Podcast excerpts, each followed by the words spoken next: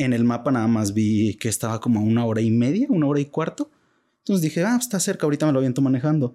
Y me dice, ahorita esta hora. Y le digo, pues sí, es temprano, ¿no? Eran como 11, 11 y media. Y me dice, no, para allá no es temprano. Básicamente, ¿te acuerdas lo que nos dijo? Sí, dijo, dijo que si me veían, me iban a, me iban a llevar. Pero bueno, las catacumbas de París también son, no son mi lugar que me tocó, pero entiendo a Darían totalmente porque, por ejemplo, yo ahí casi me muero. Imagínense que esta es una, una estrella y nosotros estamos aquí. Esta es una persona. Dicen que el, el luciferismo y el masonismo todos piensan con la cabeza. Y si volteas la estrella, como dice el satanismo, que todos em, pensamos con los genitales, que es por el instinto. Y también en la Posada del Sol que había un lugar para hacer sacrificios o para drenar sangre, o sea, ¿para qué o por qué? O sea, de hecho yo le pregunté... Hay secretos que no te los quieren decir porque a lo mejor son muy malos o muy oscuros. Yo le pregunté de la Posada del Sol. Eh, aquí, por ejemplo, hay un sistema de, de, drenado de fluidos que también muchas personas nos decían, es que esas mangueras también sirven para fuego, para gas. Y de hecho se ve como si sigues la tubería, eso me lo hizo ver alguien en un comentario, yo no me di cuenta estando allá, ya después tuve la oportunidad de volver a entrar y lo confirmé, pero sigue y ese fuego hace que una cruz se prenda así como, como una cruz de fuego atrás, ¿verdad?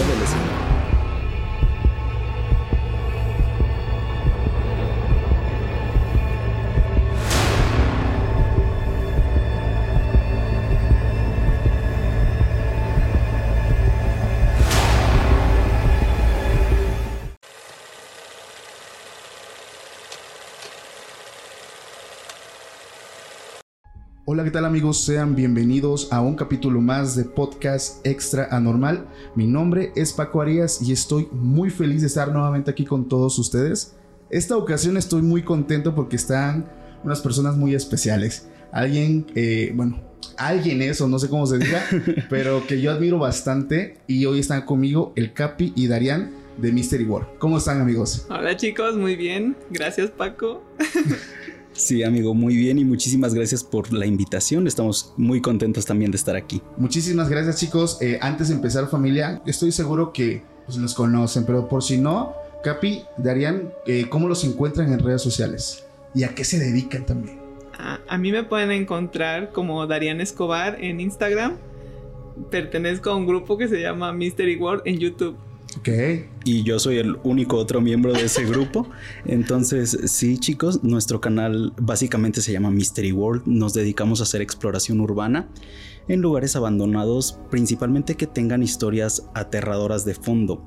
Ah, lugares muy característicos porque todos dicen que ahí espantan ese es nuestro objetivo, conocer los lugares más malditos del el mundo. Ok, del mundo, no solamente de México, porque realmente he visto varios de tus videos que has visitado lugares muy emblemáticos, este, entonces he quedado bastante impactado.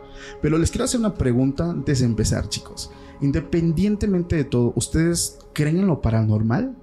Yo sí. Tú sí crees en lo paranormal. ¿El Capi? No. No. Me considero una persona agnóstica. Ok.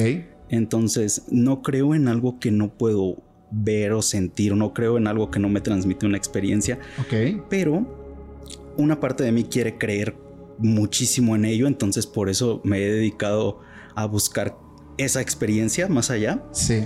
Para que, no sé, ese lado que quiere creer diga, ¿tienes una prueba? Y ahora Y ahora sí. Como les decía, pues ustedes, eh, muchas personas también los han visto visitando muchísimos lugares embrujados. Pero yo tengo una duda para los dos, en quien guste contestar. ¿Cuál fue eso que los inspiró a involucrarse, a experimentar? O sea, porque no solamente es como aventarse, también creo yo, eh, yo no hago exploración, de hecho también tengo pensado hacerlo, pero creo que también hay como un riesgo, o me equivoco. Mm, ah, pues obviamente tiene riesgos de, de tres tipos, yo considero. Ok. Uno es el riesgo de los policías. ¿Tema legal? Mm, ajá, tema legal. Yo considero que ese es el, mal menor. Ok. Porque lo que te puede pasar ahí es que lleguen los policías y bueno, afortunado o desafortunadamente para nosotros aquí en México, muchas veces te puedes arreglar con los policías de buena manera. Sí. sin llegar a tema de juez, tema de, de tener una condena así. ¿Alguna Y- demanda o algo? Ajá. Pero bueno, para eso tienes que investigar como que el lugar, saber más o menos cuánto tiempo lleva, si aún le pertenece a alguien o si ya no tiene dueños desde hace ya muchos años. Por ejemplo, hay hoteles que llevan años abandonados, pero que son de empresas muy grandes y que los que se han metido han tenido consecuencias legales. Entonces, nosotros por ese lado lo descartamos Claro. cuando sabemos que la empresa dueña o el empresario dueño es una persona de cuidado. Preferimos omitir esos lugares y decir, Claro. no, mejor que lo vendan o que le pase otra cosa a ese lugar. Ajá, Sí. como por ejemplo el... El Hotel. ajá, el de Brasil. Ah, ok, ok. Ajá, ahí era una, empre- una empresaria muy millonaria porque vivía en Estados Unidos y nos decían los que los guardias que si pasaban nos iba a traer la policía y que nos iban a detener instantáneamente. Y bueno, sí nos metimos, pero Sí, ok, como contexto. En Brasil hay un parque de, Ajá. de Navidad, con la temática de Navidad. Hay Santa Claus, hay así, está abandonado. Está como a unas cuatro horas de Río de Janeiro. Entonces nosotros fuimos a Brasil a grabar ese parque para un especial navideño justamente. Sí. Órale. Entonces, cuando llegamos ahí, dijimos, bueno, se ve que lleva muchos años abandonado. Esas imágenes circulan en internet desde hace como 10 años. Entonces, llegando allá, pues la cosa cambia. Eh, te esperas llegar y meterte como tu casa, como a cualquier parque abandonado aquí en México. Pero apenas llegamos, había unos vendedores de unas frituras brasileñas. Son como las quesadillas, pero de allá. Ya. Son pan de- bollicaos. ¿Cómo se llama? pastel de feria. Ah, pastel de feria. Ya. Y bueno, ese pastel lo venden ahí. Es- son como las gorditas o las quesadillas aquí en México, pero para, para Brasil. Entonces ellos nos empiezan a contar un poco porque aunque nosotros no hablamos portugués, los acentos se parecen muchísimo. Sí, Entonces sí. es muy fácil que entiendas lo que te están diciendo y ellos a nosotros. Y aparte corrimos con la suerte de que uno de los dos había vivido en España unos años. Entonces Ya. nos entendía incluso un poquito más Sí. él nos dice, es que chicos, si entran ahí, la dueña es, es de cuidado, su esposo se llamaba Albano Reis. Eh, me acuerdo mucho de ese nombre porque es en sí el nombre del parque, Alba Noel. Ajá. Yo me imaginé que tenía un significado como de Papá Noel o algo Ajá. así. Sí, de hecho cualquiera al ser Navidad, ¿no? Sí, entonces no, es por el señor que se llamaba Albano. Y su apellido Reis me lo aprendí por, por un anime que veo. Entonces eh, me pongo a investigar y resulta que este, este señor era un diputado De ahí de, de Brasil. La señora nos dicen los vendedores que es multimillonaria, que sí, que tiene hoteles en Miami, ahí en Río tiene varios. Wow. Sí. Entonces dice, los últimos que se metieron fueron unos, no me acuerdo si dijo coreanos o japoneses, pero que estuvieron en una cárcel brasileña dos meses por haberse metido sin permiso. Allanamiento de morada. Sí, ¿no? y dice, la policía les va a caer rapidísimo, no van a tener donde esconderse porque adentro hay tres casas. Y aparte la señora tiene lleno de perros. Oh, la vida. Sí, estaba muy difícil de entrar. Sí, le hace- les voy a, le voy a intentar decir a ver si los quiere dejar porque a ellos les dio permiso de vender afuera sobre una autopista, de cuenta. Ya. Entonces me dice, si, si quieren intentar meterse, inténtenlo, pero hasta que nos vayamos nosotros, hasta que terminemos de vender, Sí. porque si no nos va a decir, oye, te dejo vender aquí, todavía Ya. los dejas pasar. Exacto, ¿no? Pasado de lanza. Ajá, ya sí. que te estoy dando chance. Y Oye, les, Ajá. en eso sale la señora, disculpa, No te preocupes. ah, y nos, bueno, como que él les dice, ellos son los chicos que quieren grabar así, y nada más nos dijo no. ¿Verdad? Es todo lo que dijo. O sea, ni siquiera el. No, no, él, él les dijo, es que vienen desde México hasta aquí eh, para grabar esto. Y le dijo a la señora, no, no quiero. No. Pero ya después estudiando el tema, dimos cuenta que era porque su esposo, el señor Albano, murió atropellado justo enfrente del parque. Antes de abrirlo, ¿verdad? No, ya estaba abierto, funcionó solamente unos meses, me parece. Wow. Entonces, el señor muere cruzando la autopista, esta que te digo, que está a bordo. Entonces, él, muere ahí atropellado. Y como su sueño de vida era construir ese parque con temática no solo de Navidad, también nos dicen que había un arca de Noé, ¿no? Adentro. Como que era más como que religiosa. Ah, ok, ok. O sea, tenía varias temáticas, pero se viralizó en internet por el tema de Navidad y el parque Sí. maldito de Navidad. No manches. Entonces, contexto, no entraron. Sí, sí entramos. Ah, sí entraron. Nos esperamos a que se fueran los vendedores y ya estaba cayendo la noche. Hasta la noche nos Pero fue así como de contrabando. Sí, sí, sí. Es que Nada el vendedor nos dijo, tan siquiera espérense a que yo me vaya para que no dijeran Ah, ok, ok. que yo les di chance y Sí, así. sí, se para quería lavar que- las manos. Ajá. Ya. Y nosotros pues sí hay que ser buena onda y no. Sí, sí, sí. no antes. ¿Y cómo estuvo adentro? Digo, porque...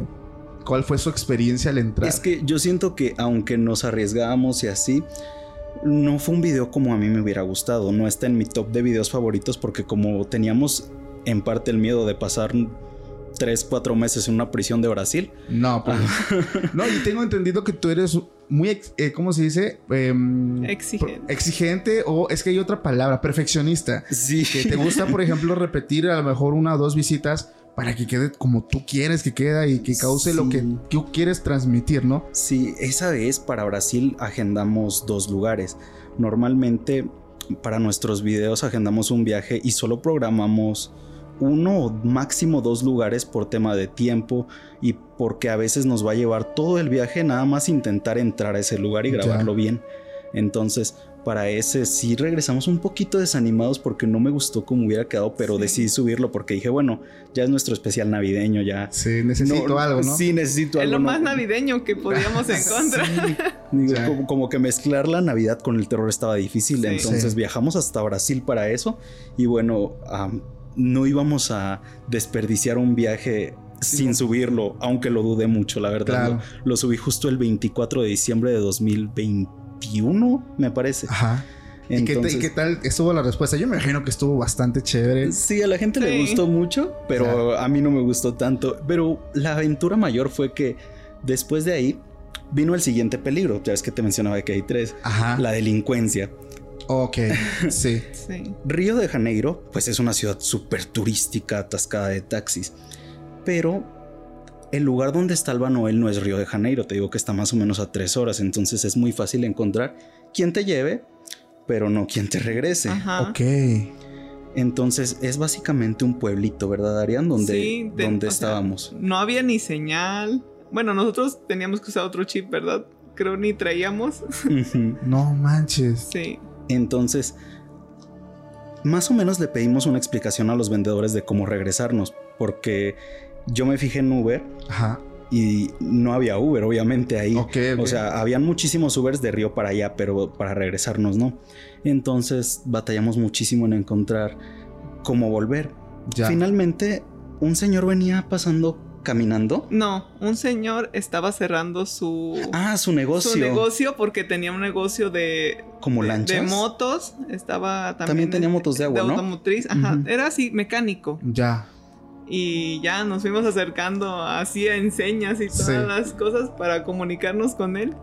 Y nosotros queremos ir ¿no? A Río de Janeiro. Río de Sí. Janeiro. O sea, veían como una seguridad ya estar en Río de Janeiro. Ajá. O sea, Sí. ya lejos de la delincuencia. Y es que también algunas personas, precisamente el día de ayer estaba platicando con, con unos chavos de acá que hacen exploración y me dicen es que lo típico que te encuentras es que haya gente que, que esté viviendo ahí. O sea, gente que vive en las calles y que buscan estos lugares como refugio y a veces pues es peligroso porque pues como que consumen ciertas sustancias ilícitas o los puedes encontrar pasados y, cualquier cosa oye, ¿no? Sí, es que como son lugares poco transitados, se acostumbra mucho, principalmente aquí en México, que vayan a dejar cuerpos o que allá vayan a cometer ilícitos. Por ejemplo, ah, hay lugares donde nos han dicho es que aquí ha- han abusado sexualmente de muchas personas, de muchas señoritas, o aquí es peligroso por tal cosa.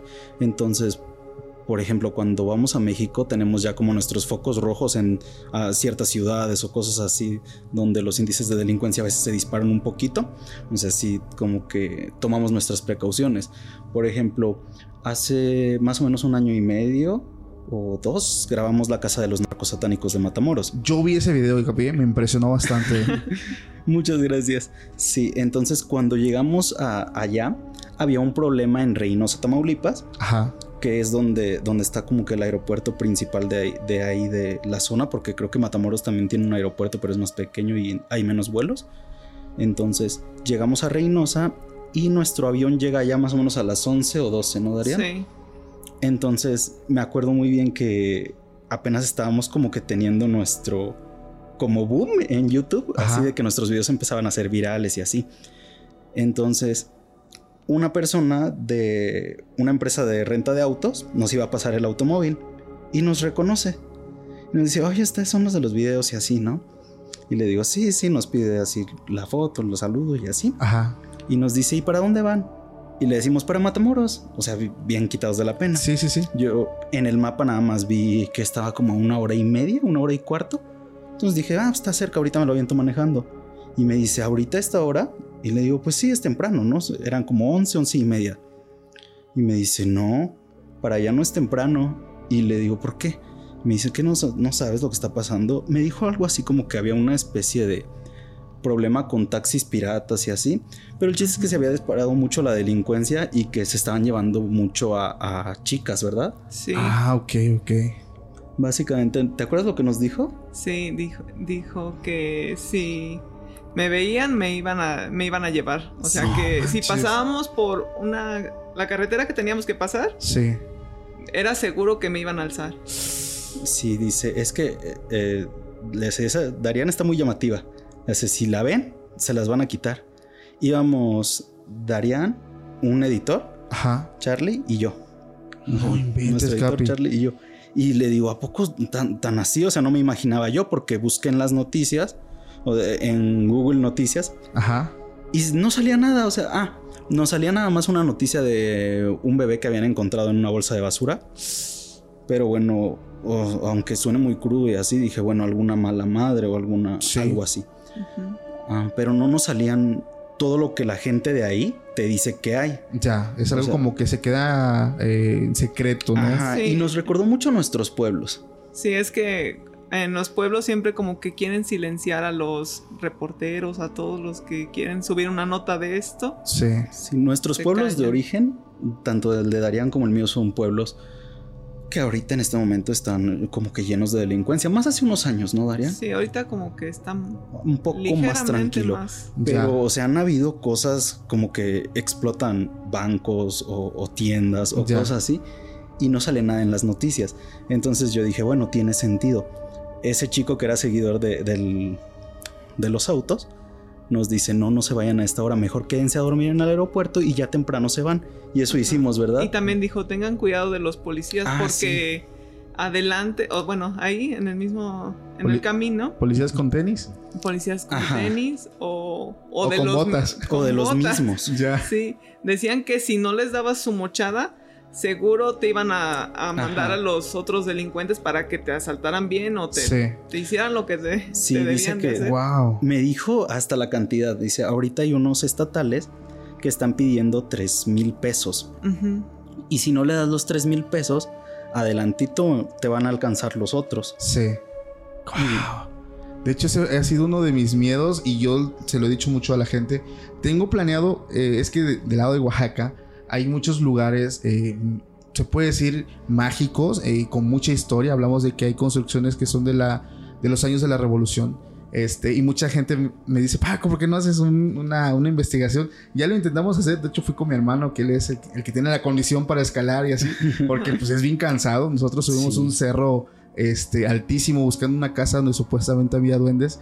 Pero una de las cuestiones también que, que me ha detenido mucho es el tema de, pues, de la inseguridad, ¿no? Porque son lugares que, como ustedes, luego tienen como que dos vistas, día y noche, ¿no? Entonces, Sí. es la cuestión de no sabes lo que tú puedes encontrar, eh, Sí. estos riesgos. Pero ¿cuál es el tercero, Capi? El tercero, el riesgo que tal vez yo no creo y darían un poco más, es que te lleves algo del lugar contigo. Ya. Este tercero es el riesgo paranormal, si lo queremos decir así. Yo a este tercer riesgo no le tengo tanto miedo. Por ejemplo, yo puedo estar en algún lugar como un sótano, como... ¿Viste el video de la Posada del Sol? Sí, sí, de hecho, es- te apuesto que ese fue los videos que a más gente le espantó porque entrabas como a recámaras Ajá. oscuras. Sí. Sí. Entonces yo me siento muy tranquilo ahí grabando. O sea, y, y literal, o sea, me siento muy tranquilo estando en ese tipo de lugares o así. Digo, ah, no pasa nada, está bien solito. No se está cerrado. Entonces, como que ese es, es mi miedo menor. Ajá. A Darían, eh, como que se te asusta a veces un poco más que hasta la delincuencia, creo. Sí, bueno, a mí también me dio miedo la posada del sol porque me había dejado sola con el policía para distraerlo. Es, en ese momento, como estábamos iniciando, Ajá.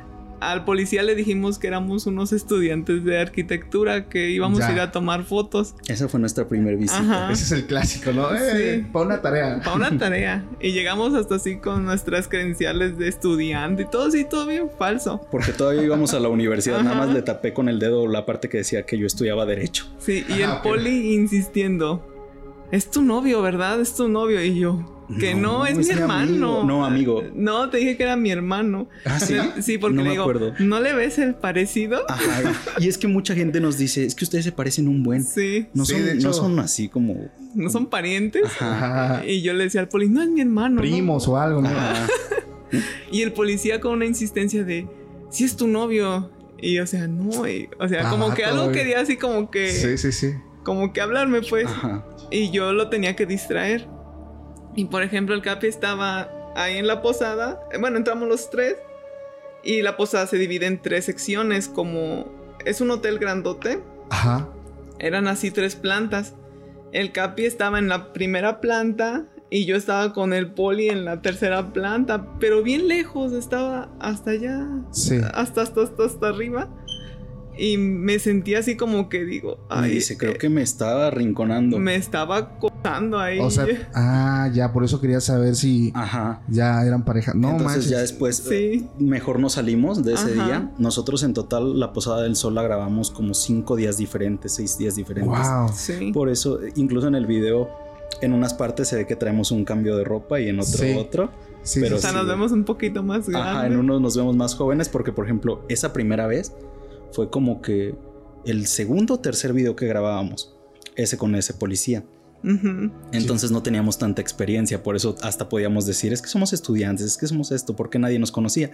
Entonces... No, ahorita ya si vas a uno, yo creo que ya te ubican. hay, hay, varios que sí, ya te ubican, no sé, dicen, no, es que sí se va a hacer muy visto, no los puedo dejar entrar, me van a correr o cosas así. Ya. Entonces siempre intentamos buscar como que la manera legal de entrar, ya sea llegando a un acuerdo o con el dueño o con la persona que cuida, pero hacerlo Ah, formal, oficial, algo así. Claro, y también les da esa seguridad, ¿no? De hacerlo tranquilo, no corriendo, tomarse el tiempo real, porque eh, yo te puedo decir que la primera vez que yo hice la exploración, pues sí necesitas mucho tiempo y a veces si sientes que cierta, cierto lugar o cierto cuarto, si es edificio, como que sientes como que es que algo le falta de aquí, una toma, no la tomé, o sea, regresar otra vez a tomarla, ¿no? Y, tener como que ese permiso ya como que... Ah, te da como que esa calma. Dentro de ese, eso tercero que ibas a decir, Capi, tengo una duda para, bueno, porque cualquiera de los dos. ¿Hay alguna preparación espiritual que hagan eh, tomando en cuenta el, tercer punto? No. No. No. Ok. porque había escuchado a personas como que hacían ciertas cosas como para evitar precisamente lo que tú dijiste. Si hemos oído de que tenemos que hacernos una limpia o también entrar con respeto a las áreas, por ejemplo, si vas a un panteón, tienes que entrar con respeto para que no se te vaya a subir algo. Eso siempre lo hacemos. Antes no lo hacíamos tanto, pero ahorita ya. Sí. Este, También decían que si te limpiabas con sal, también se te caían todos los espíritus si, le hiciéramos caso a todas, todas, todas las creencias o personas que nos dan consejos, entraríamos yo creo que como, como chamanes así llenos de collares o ah, cosas así, hasta con ajos y con cuarzos y con todo. Me recuerdas a, Don Cangrejo cuando, cuando, ¿se te recuerdas cuando se andaban espantando y el vato esa ah, armadura?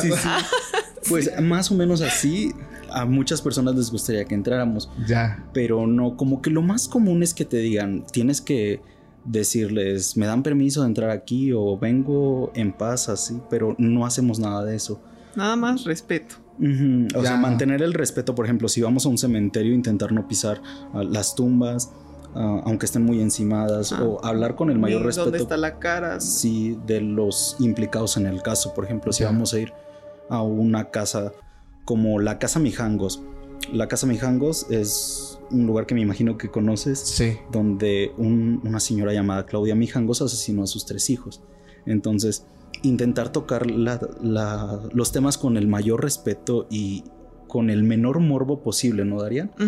O sea, sí intentamos ir a lugares donde toda la gente dice que asusten, pero lejos de eso tenemos como que saber que hay familiares de esas personas que tal vez están viendo el video y bueno, saber que les puedes tocar ciertas cosas. Sí, puedes llegar a tocar fibras sensibles, ¿no? De hoy está hablando de, no sé, de mi papá o está hablando de, no sé, un pariente. Sí, por ejemplo, ah, un caso en particular que no nos dejó nuestro, no sé si llamarlo moral o, remordimiento o como sea. Su código de ética. Sí. Eh, fue en Hermosillo, Sonora. Ajá. Nosotros originalmente fuimos a grabar las criptas satánicas en Ciudad Obregón. Entonces ese video a mí me gustó mucho. Pero estando allá nos surgió la oportunidad de entrar a grabar la guardia ABC. Ok. Entonces, para los que no saben qué pasó en la guardia, bueno, un incendio provocó la muerte de muchísimos niños. Sí. Este incendio sigue en investigaciones. Las investigaciones siguen abiertas. Todavía no hay como que culpables oficiales. Entonces nos sale la oportunidad de grabarla, ¿verdad? Sí, y bueno, no lo grabamos porque ya había mucha, ya habían muchos exploradores que habían ido y llegaban con mucho morbo y decían, miren, allá dejaron zapatos, allá dejaron esto. y como que lo decían como en un tono burlón. Sí, dice, mira, un zapatito o así. Y... yo creo si hubiera tantito respeto, podríamos ir a grabar todos, pero hablando así, normal, o sea, sin, sin, el morbo. Ya. O sea, es un lugar donde descansan muchísimos niños. Eh, bueno, las personas que sufrieron de cerca, los familiares siguen con esas heridas súper, súper abiertas. Es un caso muy reciente y aunque nos salió la oportunidad de grabarlo y tal vez hubiera sido un video que por el morbo o por la atracción que la gente a veces siente por esos temas, pues se hubiera hecho muy viral, pero también teníamos que tener en cuenta que no nada más eso, íbamos a entorpecer una investigación todavía abierta, porque todavía no hay responsables. De hecho, una empresa grande, no sé si puedo decir el nombre, ya si no lo censura. Sí, aquí no lo boteos. Badabun em, entró y ya ahorita hay un proceso legal en contra de de la chica que entró. Y eso fue años después de que nosotros íbamos a entrar. O sea, nosotros, te digo que esa oportunidad se dio más o menos en el 2021 de entrar a la Guardia ABC. Sí. Entonces, nosotros no quisimos hacerlo, pero sí ahorita hay una investigación en contra de esa empresa por haber entrado a ese lugar, porque están entorpeciendo una carpeta de investigación abierta. Oye, qué gacho, digo, porque digo, también me he topado con videos, sobre todo en TikTok, que es donde se viralizan bastante y tienen mayor alcance. De hecho, vi uno y si sientes como esa impotencia de decir, oye, qué poca con este cabrón. Porque yo vi el video de un tipo que entró y ese encontró como una andadera. Pero ves que la andadera pues, tiene sus rueditas. Le empezó a hacer con el pie. Le empezó como a patear, ¿no? y, yo digo, tengo hijos y digo, oh, o sea, ¿por qué hace eso? No digo, independientemente de lo que creas o todo, pues debes tener respeto por el lugar, ¿no? Sobre todo por lo que implica. Eh, hablamos de infantes, eh, su energía es tanta que a veces, eso les iba a preguntar, ustedes que entraron ahí, eh, ¿sintieron algo, algún tipo de vibra? No sé. Bueno, yo sí sentí, sentí tristeza y también sentí que este, las personas afuera se sentían muy alarmadas de que a ver quién venía o quién estaba pasando o merodeando por ahí. Y, se siente muy pesado todo. Ya. De hecho, chicos, me recuerdan mucho a una eh, historia que me manda un seguidor. Se les iba a compartir para conocer su punto de vista. Esta historia la compartí hace mucho tiempo también en el canal, en un capítulo. Él dice que cuando iba en secundaria, pues es cuando las edades donde, oye, si entramos a casas embrujadas o cosas así. Y bueno, dice que en su pueblo había un panteón. Este panteón era muy poco, muy poco conocido. No recuerdo el estado, pero me dice que es un panteón muy antiguo. Ese panteón es conocido por el cementerio de los niños. Dice que hace mucho tiempo atrás este, había como una epidemia que le daba en niños. Entonces ese panteón lo construyeron aquellos años para ir a dejar los cuerpos de personas, de, sobre todo de niños que fallecieron a causa de ese virus. Por la cuestión, la creencia que había de las personas que si se los enterraban en el panteón pues digamos del pueblo, eh, el virus se puede seguir expandiendo. Entonces, como que hacen este panteón bastante lejos del pueblo y es donde se concentraban mayormente los grupos de niños de 2, 3, 5 hasta 12 años. Entonces dice, pues el pueblo pues pasa y ese panteón se quedó abandonado, o sea, ya ni está en uso.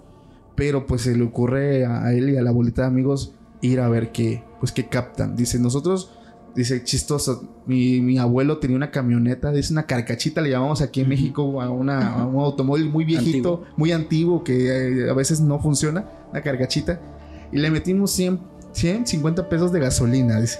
Entonces fuimos la bolita de amigos, pero entre toda la bola de amigos, yo creo que nunca falta el- un tipo que está medio, no Sí, sé, sí, sí, medio tocado. pasado de lanza.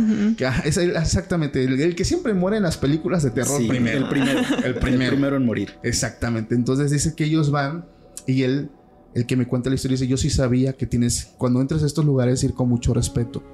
Entonces, pues iban con sus celulares, que describe que en ese entonces eran estos celulares chiquititos que tenían una cámara, creo que de 0.1 megapíxel o 1 megapíxel, no recuerdo, y empezaron a documentar, ¿no? Pero que cuando se dieron cuenta, ese amigo se quedó atrás y empezó a orinar en las tumbas. Y después empezó a decir, aquí no hay nada, que se manifiesten si es que se manifiestan, que no sé qué. Y empezó como a patear tumbas, se paraba en las tumbas. O sea, empezó a faltarle respeto bien gacho al lugar. Y todos le decían, oye, cálmate, tranquilízate. ¿Por qué haces eso? Ten más respeto. No, es que yo no creo en eso y no sé qué. Y se puso pues muy intenso, ¿no? Dice que los amigos dijeron, no, pues ya vámonos, vámonos porque pues este se, se está pasando de lanza, ¿no? Ya entre todos lo agarran. Dice que iban a la camioneta y cuando llegan a la camioneta se dieron cuenta de algo muy raro. Como es en un cerro, hay mucha neblina. Los vidrios de la camionetita estaban empañados, pero tenían adelante, atrás y en los lados huellas de manitas de niños chiquitos. O sea, desde que ellos llegan y ven eso, se sacan de onda porque, Sí, sí. oye, ¿qué onda con esas manitas? Y eran manos humanas, o sea, como de un niño Sí. pequeño. En ese momento ellos se empiezan a espantar y ese que iba haciendo su desastre se quedó mudo. En el momento que todos suben a la unidad, estando ya, intentan prender la unidad y no enciende. Dicen, bueno, pues es normal, es una carcachita, ¿no? Pero en ese momento dice que ellos veían a su alrededor y estaba vacío, estaba oscuro, pero escuchaban el ruido de muchos niños, como si estuvieran en medio de un kinder. Ven ese, de, ah, o sea, corriendo y todos volteando hacia los lados y decían, bueno, ¿qué pasa? En ese momento, todos asustados, los religiosos empezaron a rezar, a orar, eh, pero el amigo que estaba sumamente alterado empezó a llorar de miedo. Él fue el más afectado. Entonces dice que todos cerraron los ojos porque sentían el ruido como si los tuvieras a tu lado, Capi. O sea, Ay. como si estuvieras a tu lado, sentías el ruido de todos esos niños ahí. Sentías la presencia, pero no veías nada. En ese momento dicen que todos, de buenas a primeras, ¡pum! Desaparece el ruido. Las huellas ya no estaban. Prende la camioneta y se van. Dice, en ese momento yo descubrí que cualquier lugar donde voy, yo necesito ir eh, en una forma pues bastante eh, tranquila, con mucho respeto. Pero desde entonces, dice, yo ya no decidí hacer investigación. Y sobre todo, pues mi amigo quedó traumadísimo. Ya pasaron cuántos años, pero él quedó como que muy impactado, le dejó como un trauma, porque él fue el que resintió más fuerte este ataque, no sé si llamarlo así, o defensa de, de lo que había en el lugar, de la energía que había en el lugar. Pero ¿qué opinan ustedes de esa, de esa anécdota que me mandan? Yo siento que le llegó, bueno, como un karma instantáneo. Sí, Sí, y es que hay lugares donde tú sabes que no te tienes que, que pasar nada de la raya. O sea, hay lugares que son intocables, que son incluso considerados por algunos como sagrados. ¿Te acuerdas de Armero? Sí. Armero era un pueblo en Colombia donde un volcán, el Nevado del Ruiz, sí. hizo erupción. En el 85 me parece, ¿no, Daria? Ujú. ¿Has escuchado de ese caso? Eh, muy poco, pero sí recuerdo haberlo haber Eh, escuchado. de la niña. Humaira, tal vez has visto Ya, fotografías, porque sí. es una fotografía emblemática de una niña con los ojos inyectados de sangre, Sí, sí, sí. de estar perdiendo la vida por neumonía, está atascada. Bueno, básicamente el Nevado del Ruiz hace erupción y desgaja una especie de, de cerro. Se empieza a formar lodo, ríos así de lodo que llegan hasta un pueblo llamado Armero y arrasa con el pueblo. Esto fue en la madrugada. Entonces, Armero fue visitado por el Papa Juan Pablo II y sus restos fueron declarados como Campo Santo por el Papa Juan Pablo II porque más de 20.000 personas perdieron la vida esa noche. Ok. O sea, imagínate estar caminando por un pueblo donde 20.000 personas en la misma noche perdieron la vida así de la nada Sí. y Mm. algunas de manera tan trágica como la niña Omaira. Y nosotros cuando fuimos no sabíamos que la persona que nos estaba guiando, la señora Cristina, Ah, era, era familiar de, de No esas, de, bueno, de esas personas. Sí. nuestra Y bueno, caminabas encima de, por ejemplo, era un, casi todas las casas eran de un piso, ahí caminabas encima del techo porque ya todo estaba completamente lleno de lodo. Ajá. Y abajo decían que ahí estaban los muertos. Por ejemplo, ahí decían, acá abajo del suelo está una cárcel, en esta parte. Y ya estaba hasta un árbol crecido y todo, o sea, ya estaba como que toda la naturaleza como que reclamó sí. todo, ajá. Y se sentía todas las todas las vibras así de tristeza. Porque a veces ve- ve- veíamos a las personas que eran familiares, iban pasando por ahí para a ver si podían encontrar algo, no sé. Ya, los restos a lo mejor de su familiar o algo. O alguna cosita que los Sí. hiciera recordar a ellos. Armero tiene una historia súper curiosa y es que dicen que en una ocasión un sacerdote fue asesinado por la gente de Armero antes de la tragedia. Sí. Entonces el sacerdote fue asesinado por su ideología política, pero dicen que él antes de ser asesinado, antes de que le cortaran la cabeza porque lo decapitaron, dijo, no quedará piedra sobre piedra de Armero. Luego le cortan la cabeza y muere. Sí.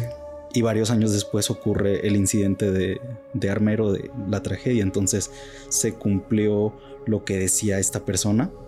Y bueno, aunque en sí no podemos culpar obviamente a, a lo paranormal de todo, porque también está comprobado que fue negligencia de varios políticos, porque se tenían reportes eh, de geólogos y, y de personas que estudian los sismos y movimientos de Ya. la Tierra, de que iba a ser erupción, ¿verdad? Ajá, y que se iba a deslavar todo. O sea, ya lo tenían predicho todo O sea, ya y lo ignoraron.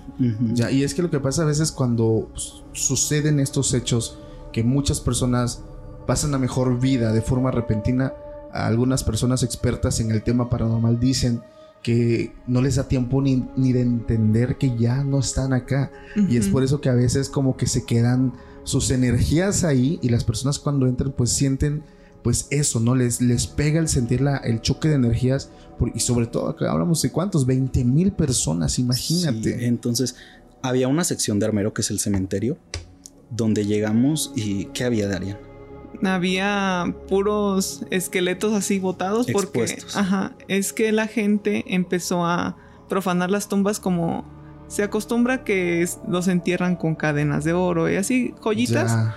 los empezaron a sacar todos y Sí. encontrabas este cabelleras así, o sea, encontrabas ropa, o sea, todos los esqueletos así y En medio, así, o sea, ajá, de la como, callecita. como si fuera basura. Ah, su no O sea, inventes. estás caminando y hay esqueletos tirados por doquiera. Muchos se impresionan de las catacumbas de París. Ajá. Cuando grabamos eso, muchos decían, ay, es que me impresiona mucho que no se espantaron con los huesos. Bueno, los huesos de las catacumbas, por lo menos en la sección turística, están acomodados bonito. Ajá. sí Incluso en las opciones prohibidas, los huesos siguen estando de manera uniforme porque como de origen fueron colocados como un cementerio gigante que, aunque una gran parte quedó abandonada después, pues fue colocado como un cementerio bonito, por así decirlo, estaban todos organizados. Pero en Armero sí ves sangre en la ropa, Ya. o sea, ves así... Es más cruda la imagen. Sí, por ejemplo, personas que murieron incluso antes de la tragedia. Se ven agujeros como si les hubieran acuchillado o Ujú. cosas así, o golpes. en- O cráneos con bala, o Ujú. sea, Ya, perforaciones y todo eso. sí. Oye, no inventes. Y sí, me queda claro, pues ustedes han visitado bastantes sitios, pero tengo una pregunta. De todos los sitios que ustedes han visitado, me queda claro que llegaron hasta el área 51, sitios bastante emblemáticos. ¿Ha habido alguno que los haya impactado bastante? Que digas, es que este me impactó un buen y difícilmente vuelvo a regresar por cualquier motivo, pero que los haya marcado. Mm, Yo sí. ¿Tú sí? A ver, tú. Tú primero. A mí, las catacumbas. Las catacumbas, las que nos estaba diciendo Sí, el pero la sección prohibida. Ya, Sí, por es lo que- crudo. Sí, es que es muy difícil entrar, muy difícil perderte. Este, yo creo que si se deslava algo ahí, ahí te mueres, o sea, no hay. Es muy difícil entrar Ya. y salir. Yo creo que tanto tú como muchas personas de aquí han visto la película Así en la Tierra como en el Infierno. Sí. Es una película basada en las catacumbas de París, entonces yo creo que desde ahí si la ves y luego te vas a meter al otro día, ya traes como que ese, ese miedo oculto en ti. Sí. Pero bueno, las catacumbas de París también son, no son mi lugar que me Ajá. tocó, pero entiendo a Darían totalmente porque, por ejemplo, yo ahí casi me muero. Ese video lo dividimos en dos partes. Todavía no hemos subido la segunda y muchas personas nos reclaman de eso todos los días. De hecho, veo que luego les reclaman bastante de que, oye, Capi, ya pasó. Ya, sube video. Ya sube video. ya pégale al Capi para pero, que... pero es que en ese momento queda súper claro. O sea, realmente dense cuenta la calidad que se maneja, eh, el hecho de repetir a veces algunas tomas, lo difícil y riesgoso que puede llegar a ser, se entiende perfectamente, Capi. Sí, y es que, bueno, la razón por la que no hemos subido la segunda parte, yo la he dicho muchas veces, pero aún así hay gente como que ya la quiere ya, ya, ya. yo también así a veces soy muy desesperado. Entonces es porque un chico que nos encontramos francés nos dijo que él conocía un contacto que nos podía llevar a una zona súper, súper exclusiva donde creo que nadie ha grabado, al menos en español, esa zona. Entonces tiene búnkers nazis, tiene, tiene muchísimas partes, pero eh, tenemos que volver a ir y volver a, a, agendar nuestro viaje a París, volver a entrar y entrar con este guía y confiar en ellos que no nos vayan a hacer nada y así. Sí. Entonces es una decisión difícil de tomar porque cuando estábamos abajo yo tuve un ataque como de ansiedad. Yo soy una persona claustrofóbica. Ok, lugares así te... Sí. Ya. Entonces hubo un momento, ya llevábamos yo creo que unas siete horas abajo. Y el chico con el que íbamos nos dice es que no estoy seguro si por aquí se salía.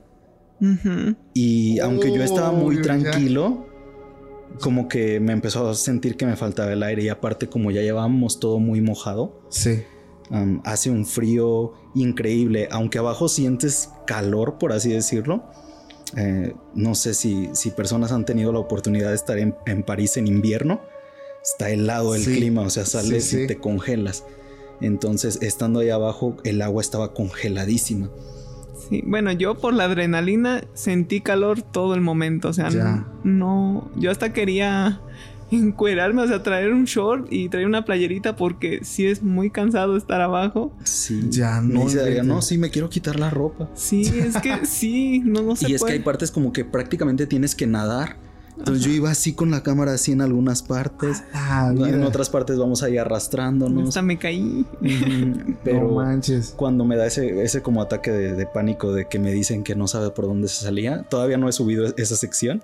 Es que el muchacho está checando su mapa. Es que el mapa es las calles de arriba. Sí, sí, sí. Como y también, o sea, como que reflejaba todo lo de arriba con lo de abajo, pero a veces eran como no dos mapas contrapuestos, ¿verdad? Ya. Entonces como que le empieza a hacer así y yo lo veo así como que ya está también él un poco desesperado y empieza a buscar salidas por todas partes. O sea, ya cuando de plano dicen, "No, al carajo, aquí tengo que salir." Sí. y es que en las catacumbas también abajo tienen los nombres de las calles en algunas partes y ahí vas y él iba asimilando. Esta calle es la misma, esta calle es acá. Entonces, y no se encontraba. Yo cometí un error y es que nuestro plan siempre es entrar solos, bueno, casi siempre. A veces vamos con un camarógrafo, más aquí en México, cuando es a otro país muchas veces vamos solos. Ok.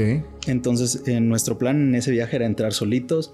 Darian llevaba marcas, bueno, cintas para poner como marcas Ajá. ir saliendo. No sabemos que todo está lleno de grafitis, principalmente en las primeras zonas, porque conforme vas avanzando, los grafitis van desapareciendo porque ya no muchas personas se animan. Hay algunos que bajan para la foto y luego, luego se suben. Sí. Entonces, conforme vas avanzando, vas viendo menos grafitis y menos y menos hasta que llegas a un punto donde encuentras los huesos.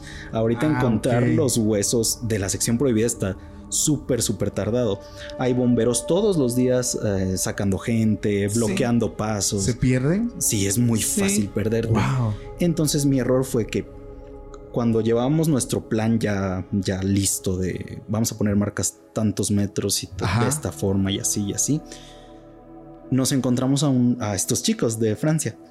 Era un chico y una chica que iban a entrar. Nosotros nos imaginamos que iban a entrar como a, a darse cariño, porque es como romántico. Sí, porque es prácticamente deporte extremo ahí en, París. Bajar a las catacumbas a, ahí a tener tus tus encuentros románticos. Entonces entiendo esa parte de la adrenalina, pero cuando le dijimos como que nuestro canal y cosas así, como que se motivó y dice, ah, yo los puedo llevar a los huesos más fácil y así. Yo he estado aquí varias veces, así. Ah, Entonces, venimos siempre. Sí, casi casi nos dijo así, como que es aquí a la vuelta. Entonces, nuestro error fue que le creímos casi que ciegamente. Dejamos nuestro plan de, los, de las cintas a un lado Oh, ya. y empezamos a seguirlos. No, es que ellos iban rapidísimo. Sí. O sea, y que- nosotros grabando así. Sí. Ya ni de recortar ni nada. O sea, ya todo Sí, si yo me quedaba tantito, ya no veía dónde daban vuelta. De hecho, en algunas partes del video se ve que me quedo unos metros y cuando veo ya digo, ay, ¿dónde se fueron? Y ya los alcanzo corriendo. Ya. Entonces él iba rapidísimo porque dice, sí, vamos, pero para que les dé tiempo, o sea, para que nada más nos llevemos unas 8 o 10 horas, vámonos rápido. Y yo dije, vida. o sea, rápido sí es 8 o 10 horas más o menos ida y vuelta, pues. 8, 10 horas es Y muchísimo. no se siente, Sí, o sea, no se entramos siente de abajo. día y salimos bien noche, o sea, Sí, ni no siquiera nos manches. dimos cuenta. Pero entonces cuando, cuando dice que no encuentra la salida, dije yo, ay, no, ¿qué hice? O sea, y me empecé a cuestionar yo mi vida porque ves unas partes y dices, no, por aquí no pasamos. Y ahí se empieza a dar el como varias vueltas, ¿verdad, Arián? O sea, en Sí. ese punto ya están perdidos. Ujú. Sí. Saca un cigarrillo y no sé cómo no se le mojó entre tanta cosa, pero se pone a fumar. Yo dije, este nos va a quitar el poco oxígeno que nos queda. Entonces, este, Darían me está diciendo, cálmate, cálmate. Yo así como que... Pues yo los o vi sea, tranquilos yo, a ellos. yo no dije, sabía pues si me iba saber. ¿no? a dar un infarto por el frío, porque me estaba congelando. O sea, yo ya tenía los tenis súper, súper mojados. Todo, todo mojado. Darían llevaba botas de agua. Aún así ya estaba bastante mojada, pero venía un poco más preparada que yo. Yo dije, bueno, pues si me voy a morir, me voy a morir. O sea, al inicio entras de una forma, ya después sales con otra actitud y dices, no, yo quiero vivir. no me voy a morir por este video. Entonces me empecé como a paniquear yo y, y bueno, como tengo claustrofobia, me empecé a desesperar un poco más rápido. A mí no me puedes poner en un, en un cajón así porque, porque siento que me muero. Así, disculpa. Entonces, en un momento de mi vida, antes de hacer los videos, ¿te acuerdas que me mandé a hacer un ataúd, Daria? Ajá. Y él me dijo, quiero que mi primer video sea enterrado Enterrándome. vivo. O sea, querías como que luchar contra tus miedos, ¿no? Ajá. Al estilo Batman. Sí. Pero se iba a morir, o sea, y quería que yo lo enterrara, o sea. A vida. Sí, pero de hecho debe estar todavía ese ataúd ah, en la casa de mi mamá porque creo que se lo mandé a su casa. Oye, ¿y qué te dijo tu mamá cuando le que sí dijiste estaba loco. Pero bueno, el punto es que antes de iniciar Mystery World, yo me mandé a hacer un ataúd de a mi medida, ¿verdad, Adrián? ujú, Ah, pues, Yo no quepo. No. Entonces le dije a Adrián, como que el primer video sí sea justamente venciendo mis miedos. Y creo que nunca lo he dicho, ¿verdad? Esto. No. Pero sí me mandé a hacer el ataúd. Pero nunca fui capaz de vencer mis miedos. Dije, no, capaz que no aguanta porque no era un ataúd así de funeraria oficial. Ya. O sea, era un ataúd que yo me mandé a hacer a mi medida con, un- Con con un, un carpintero. MDF. Ajá. Y dije, no, eso no va a aguantar. Se me hace que se me va a caer ahí arriba y voy a No quedar todo manches. aplastado. Pero planeabas tener ahí algo, no sé, como Sí. oxígeno o algo no, o así. así, así. quería. Dije, nada más me voy a enterrar una hora, Daria. Me desentierras. Oh, la vida. Pero no me atreví. O sea, pues dije, no, ¿sabes qué? Mejor hay que iniciar en un bosque. Ya, por eso es que fueron al bosque donde las personas desaparecían, ¿no? Sí, por eso y porque estaba un poco cerca de donde vivimos. Ya, ya. La, lo- la ventaja, digo, sobre todo, es que. eh, qué padre, digo, todo lo que ustedes llegan a pasar para llevar ese contenido que a muchas personas les gusta, o nos gusta, me incluyo, es impresionante. Pero yo también tengo la duda. Cuando ustedes van a un lugar, ¿qué debe tener el lugar el requisito para que ustedes vayan? O sea, ¿qué es lo que les llama a ustedes la atención para decir, a este voy a ir y a este no? Que tenga una historia real. Que sea un lugar grande. ¿Y qué más? Bueno, sí que tenga una historia real, que sea un lugar grande y que todas las personas digan que ahí pasan cosas. Ok. Es que, aunque tal vez en un futuro ya hagamos casos más aislados, Sí. de inicio yo quería hacer como que un recuento de los lugares donde toda la gente diga, ¿sabes qué? Aquí espantan. Y así como que íbamos haciendo una lista de lugares que los más malditos de México. Y casi que irlos tachando de la lista y ya está, ya está, ya está. Y bueno, poco a poco nos hemos ido acabando esos lugares. Afortunadamente en México ya casi acabamos. Nos quedan muy poquitos por recorrer. Pero nuestro requisito es como ese, que, que tengan mucha historia y que sí sean grandes, porque hay veces que vamos a lugares que toda la gente nos dice, tienen que ir a la cueva del diablo de Mazatlán. Ay, sí. y ya. llegas y ¿qué es la cueva del diablo de Mazatlán? Un baño público. No manches, en Casi. serio. y casi. bien chiquito, o sea, es una, un Sí. cuartito así. Ni baño llega a ser. Oye, ¿y no has ido a la cueva del diablo de Catemaco? No, queremos ir también a la de Iztapalapa. Ya. Pues es que bueno, yo estoy platicando, digo, ya, ya entrevisté a varios brujos. Y pues para ir para allá, si hay como que un riesgo Bueno, supuestamente porque el bosque o digamos esa parte donde hay pues bastante eh, árboles y todo esto, así como un bosque, eh, dicen que está encantado. O sea, hay como duendes que, que a veces las personas caen en el encanto y, a veces no llegan hasta su destino, se, no sé, se quiebran un hueso, un pie, se caen. El caso es que no llegan. Entonces, es que dicen que Catemaco es un lugar muy... Es la cuna de la brujería en México. Tierra de brujos. Es tierra de brujos, entonces... A mí me encantaría ir, pero el Capi luego como que no le dan muchas ganas. Es que mira, amigo, yo, como te dije hace rato, intentamos tocar con el mayor respeto posible todos los temas, pero hay cosas que no creo. Ya. Y la brujería es una de ellas. Ok. Entonces, aunque he visitado la mayoría de lugares que dicen que pasan cosas, todavía no me ha pasado nada. De hecho, ahorita trajimos unos objetos que nos prestaron. mira, mágicamente van a llegar aquí a la mesa, sí. el primero. Mira, traemos algo. Ay. Gracias. Ese no se lo presten a Darían, por favor. Sí, porfa. y el último es. ¿Tú lo tienes? Sí. no, ¿por qué le prestan esto a Darían? no es cierto. Entonces, aunque respetamos mucho a las personas que perdieron la vida en esos lugares y, y eso, hay cosas que no creo. Y si una persona me dice, oye, es que no puedes tocar tal objeto porque está maldito y le digo, pero no lo puedo tocar porque está prohibido o no lo puedo tocar porque me va a pasar algo. Le dice, no, si quieres, tócalo, pero bajo tu responsabilidad. Y le digo, ah, bueno, entonces lo toco. Sí. Por ejemplo, este cuchillo. Tenemos ¿Puedes mostrar así en la cámara para que lo vean? Ah, sí. Ajá. Tenemos un amigo, vamos a referirnos a él como Elik. Ok. Le mandamos un saludo. Saludos, Elik. Entonces, él ah, es una persona que trabaja en una agencia relacionada con la justicia, no voy a decir exactamente cuál por, por su privacidad de Lick. Sí. Entonces lleva muchos años trabajando y tiene accesos a muchísimo, muchísimo material. Este cuchillo en particular fue sacado de la sección o el departamento de evidencias, le llaman. Sí, de evidencias. Se ordenó destruir por el juez, pero bueno, el punto es que había un hermano, una pareja de hermanos, y uno de ellos creía mucho en en el Palomayombe y en la religión Yoruba. Yoruba, sí.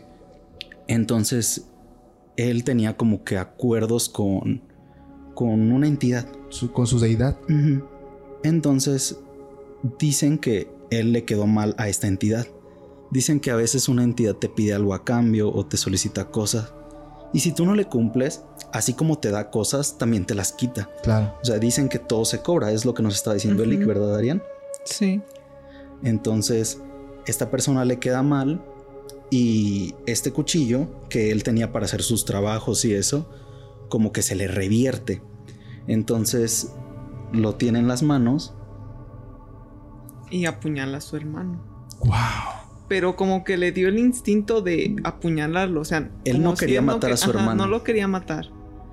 Y se le metió el instinto de asesinar. Y ahora dicen que si lo sostienes o lo agarras, como que ese instinto se te pega.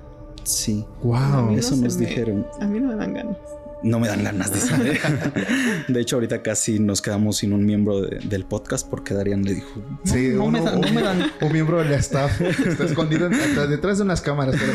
Ahí lo estoy viendo.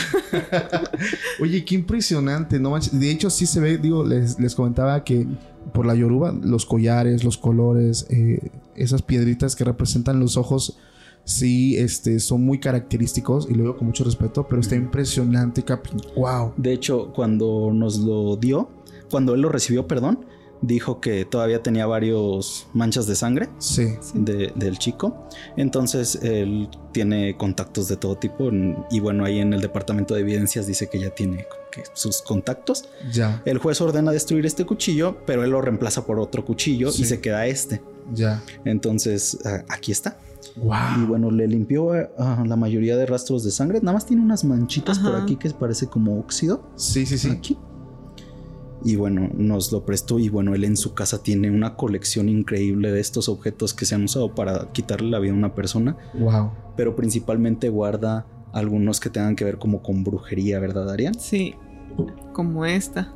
Este ese, es- ese cuando yo lo agarré, no manches, sí sentí, yo personalmente y, y per- personas de aquí del equipo sintieron bastante pesado eso que tienes en las manos. Sí, se siente como que era muy antiguo, ¿verdad? Sí, se tiene pinta de ser muy antiguo, yo le calculo por lo menos más de 100 años. Sí.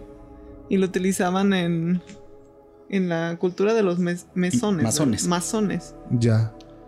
Y este decían que lo utilizaban para sacrificar gallinas, que cuando lo el ritual lo meditaba, Ya. ya sacrificaban a la gallina y lo metían en un tazoncito así y no sé qué hacían con la sangre, no No, no pero nos esta era, esta era para otra, otra religión. O sea, los, lo que nos decía él es que los masones no hacen como que sacrificios como tal o no, no tienen como que tanto que ver con el lado malo. Sí. Pero sí nos dijeron que lo utilizaban para Ajá. matar gallinas. Pero esa era otra religión llamada Len... Len- ay, no me acuerdo cómo se llamaba esta, esta, esta secta. Pero bueno, él, él nos dijo que este también le perteneció a un masón, pero no, no lo hacía por sus creencias masónicas o por su enseñanza masona, sino porque como que se había desviado un poco, porque es muy fácil cuando estudias de todo tipo de culturas que caigas en otra. Por ejemplo, él nos decía, yo soy luciferista, pero no soy satanista. Sí. Y le preguntábamos nosotros la diferencia entre luciferismo, satanismo y eso. Y nos decía él lo de la estrella de Arián, si quieres. Que nos decía que la estrella, por ejemplo, imagínense que esta es una, est- una estrella y nosotros estamos aquí. Esta es una persona. Dicen que el, el luciferismo y el masonismo todos piensan con la cabeza. Y si volteas la estrella, como dice el satanismo, que todos em- pensamos con los genitales, que es por el instinto. Y esa decían que era la gran diferencia, que, o sea, que todos pensamos con la cabeza. Sí, que en el luciferismo te decían como que tú eres un hombre pensante, eres un homo sapiens, piensa todo lo que haces, cuestiónate todo. Ajá, piensa en las consecuencias, en todo eso. Y en el satanismo, ah, no, en el Sí, en el satanismo, decían que haz lo que tú quieras, Sigue que te valga, ajá. Ya. Si te quieres drogar, si te Sí. quieres quieres matar a alguien, o sea, todo lo que tú quieras hacer o- como libertinaje, o sea, Sí, todo, todo está lo que es- permitido. ajá, está permitido. Ya. Porque tienes que seguir tu instinto. Nos decía él, si tienes envidia de alguien, está bien tener envidia. Si quieres hacerle daño, hazle daño, porque es tu instinto como animal. Ya. De hecho, sí, una vez eh, hablamos, tocamos el tema nosotros de ángeles caídos y nos llegó al tema de luciferi- los luciferinos, o ¿cómo era? Luciferistas Ujú. y, y los satánicos. Y sí, yo como que te- no entendí el 100% eh, esa parte, pero me quedó claro que unos son como que las partes más pensantes, o sea, son más... eh, ah, tienen sus reglas, obviamente, tienen sus reglas, tienen también su código de ética y la otra parte es más como, mm, no sé, más Como que todo les vale. algo así. Entonces, qué impresionante. Pero ese, esa, esa muñeca quemada, ¿qué onda? Esta muñeca se usó para hacer un trabajo de brujería y dicen que la persona que, que le hicieron este trabajo, este mal, murió justamente como esta muñeca quemada. O sea, sí la representaron. Sí, y ya. dicen que adentro tiene pues algo que le pertenecía a la persona que le hicieron este trabajo Sí. y todo lo que le decían pues sí le pasó. Wow. Entonces, él tiene un sinfín de objetos, ¿verdad, Arián? Ahorita te mostramos unas fotografías. Duendes. Duendecitos que le han dicho, es que estos se descuelan así. Y a nosotros nos enseñó. Tienen incluso una cuerda, están todos trepaditos y están trenzados unos nudos. Ya. Dice, si te das cuenta, tienen estos nudos para que lleguen acá. Pero a veces me amanecen unos más arriba, otros más abajo, otros así. Y así tiene varias cositas curiosas. Y es una persona muy, muy inteligente, era lo que te comentábamos. Sí. Él tiene doctorados, tiene maestrías, tiene todo tipo de estudios nacionales e internacionales, habla como cuatro o cinco idiomas. Entonces, dices, una persona tan inteligente que te diga, oye, esto pasó así, por esto y por esto, y te busca una explicación de todo. Uno de mis videos favoritos y de mucha gente es la Posada del Sol. Sí. Y él nos venía diciendo, oye, qué envidia que ustedes hayan podido entrar ahí. Yo llevo años intentando entrar y no me han dado acceso. Y yo que sé todo de la posada del sol no me dejaron entrar. Por ejemplo, nos contó cosas que nosotros no sabíamos de la Posada del Sol cuando grabamos el video. Ok. En una parte yo muestro que la persona que creó la Posada del Sol fue el ingeniero Fernando Saldaña Galván. Él se quita la vida. En nuestro video nosotros dijimos lo que la mayoría de notas decían que era que se había quitado la vida. Ajá, ahorcándose. Sí, porque Porque tenía muchas deudas y que tenía problemas políticos. Y bueno, ya le iban a confiscar todo porque decían que había gastado mucho dinero en esas arquitecturas porque construyó un montón de cosas, que quería co- las cosas más extravagantes y un montón. Ya. Sin embargo, nuestro amigo nos dijo, yo no tengo pruebas, pero tampoco tengo dudas Ah, de que esta persona se suicidó por un castigo masón. Dice que le llama penitencia, ¿no, Darían? Dice que cuando tú eres un masón de un grado alto y tú cometes un error, por ejemplo, o, o una cosa que no debías hacer como contar secretos. Como un delito. Ya. algo así para ellos, eres condenado a una penitencia. Dice que las, las penas más comunes para los masones es que te corten la lengua y te Sí. corten la garganta. Entonces eso es más común, pero dependiendo del grado de lo que tú hayas hecho puede ir variando los castigos, como que te... Te suicides. No, que te dividan a la mitad. Ah, sí. Hola, castigo medieval. Sí. O que te también te corten la cabeza y también te destripen. Pero te dan una opción, ¿verdad, Darían? Ajá, que Y te suicides. que te suicides. Ya, que tú lo hagas por. Sí, pero para que sepan que lo hiciste sabiendo que estabas haciendo tu penitencia, tienes que seguir ciertos lineamientos. Por ejemplo, él dice, para que valga en cuenta tu suicidio y que sepa que fue como una penitencia, tiene que ser en forma de escuadra. El ingeniero Fernando Saldaña se cuelga de una especie de campana que se ve que se construyó de manera improvisada. Está hacia una estructura como de madera en forma de T y está una, una campanita, ¿verdad, Arián? De un lado y del otro lado queda él así colgando. Entonces dice, yo no tengo Ya. pruebas, no te puedo decir ni qué rango era Fernando. Dice, me voy a poner a investigar eso. Dice, pero estoy seguro, él era masón, obviamente, el Ya. ingeniero Saldaña Galván. Entonces dice, no tengo dudas de que él se quitó la vida como una penitencia. Habría que investigar qué hizo o, Ok.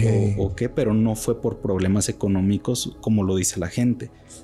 Era por violar una regla. Sí. Y por eso el símbolo de regla y el suicidio para que se, sea válida. Y aparte ellos como que hacen como que un... ¿Cómo se dice? Un pacto o algo así. Ajá. Que no tienen que romper las reglas. O sea, son como que muy derechos. Sí. Sí, dice que siempre tienen que ir con la cabeza así en alto, que significa mi, mi garganta cubre mi palabra, algo así. Ok. Ujú. Y la persona que nos lo dijo, o sea, no es cualquier persona, es un masón grado 33. Las, Wow. las personas que han estudiado, que sepan de esto, sabrán que llegar a ese grado toma años, o sea, Sí, porque te piden muchas especialidades, que estudies mucho, Sí. que aprendas idiomas, que aprendas música. música, a también hacer arte, o sea, un montón de cosas. Sí, tengo entendido que incluso los, los masones grado 33 llegan a poseer ciertos conocimientos o les son revelados misterios Secretos. que los llevan a, a- a prácticas ocul- ocultistas o no sé cómo se le llame. Pero yo digo, aquí en el plan del podcast no lo he hecho, pero les quiero contar un chisme, chicos. Ah, sí. La intención es llegar a, a tener una plática con un masón grado 33. Es algo muy complicado, porque Sí. tal cual como tú lo dices, son personas que guardan muchos secretos. Entre más va creciendo tu rango, más va creciendo tu responsabilidad. Entonces, mucho cuidado con lo que vayas a decir. Sí. Pero pues aquí nosotros guardamos la identidad de gente que viene. Sí, ¿no? sí, sí. Sí. Entonces, o sea, yo lo quise como que invitar para un, un video de, de Mystery World de nuestro canal, Sí. pero me dijo que no.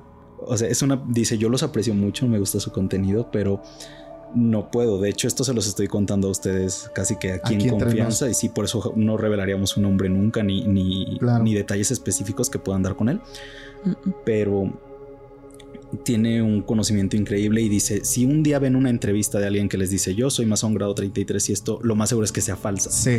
porque un masón grado 33 que ha dedicado su vida para llegar a ese rango y así, no va a perder la vida por darle una entrevista a alguien. Claro.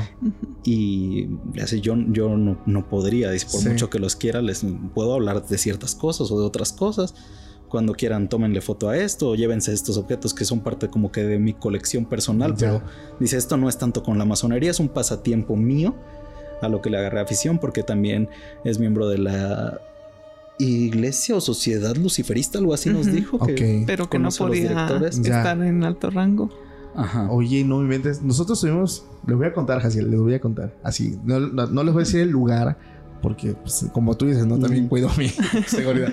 Nosotros fuimos a, a un estado eh, buscando la entrevista de un señor que tenía una construcción muy grande. Entonces, eh, nos habían dicho que ese señor tenía la capacidad de cambiar de dimensión a esta, al mundo de los duendes. Esto no lo he contado, es exclusiva. Lo guardé para una ocasión especial, se presta. Entonces fuimos y pues imagínate, ¿no? Yo me dedico a buscar gente con experiencias y dicen, no, pues aquí hay un señor que cambia de dimensión a la dimensión de los duendes. Puta, está genialísimo platicar con él. El caso es que llega y vemos una obra impresionante, bastante grande, muy detallada, una obra eh, arquitectónica millonaria. Entonces nos traen al señor, este, que supuestamente tenía como que este, digamos, este don. Y cuando lo ves, pues lo ves como una persona normal. O sea, no, no pienses que es un millonario, no. O sea, se ve muy normal, vestido muy sencillo, este, muy... Ahora es que pasa desapercibido. Se sienta y pues yo empiezo a hablar con él diciéndole, oh, pues es que llegamos, tenemos nuestro estudio en tal hotel, así como aquí en el Ujú. departamento, ya nos gustaría entrevistarlo, pues por los duendes, ¿no? Entonces en ese momento se me queda mirando a mí así fijamente a los ojos, mira a mi equipo de, que venía conmigo de trabajo y dice, te tengo que contar, pero tienes que iniciarte. Yo, ah, canijo, ¿cómo iniciarme? es que yo soy un maestro masón grado 33 y una de mis habilidades es cambiar a este portal. De hecho, hay un portal dentro de uno de los cuartos de esta obra donde nosotros entramos y se siente una vibra pesada. Dos de los cuatro acompañantes que llevábamos sintieron esa vibra sin saber nada, entraron y sentían, es como si entraras a un campo electromagnético o un campo lleno de imanes. Sientes como que ese choque y ellos no toleraron porque sentían, uno de ellos se nos puso mal. De hecho, uno de ellos fue el Doc. eh, Este, saludos al Doc que ya todos conocen. Sintió, dice que es una opresión en su pecho que lo estaba asfixiando. Entonces, este hombre nos dice: Yo les puedo contar todo lo que ustedes quieran, pero si no son masones, no les puedo decir nada. Y como que quería, pues, esa iniciación de nosotros, ¿no?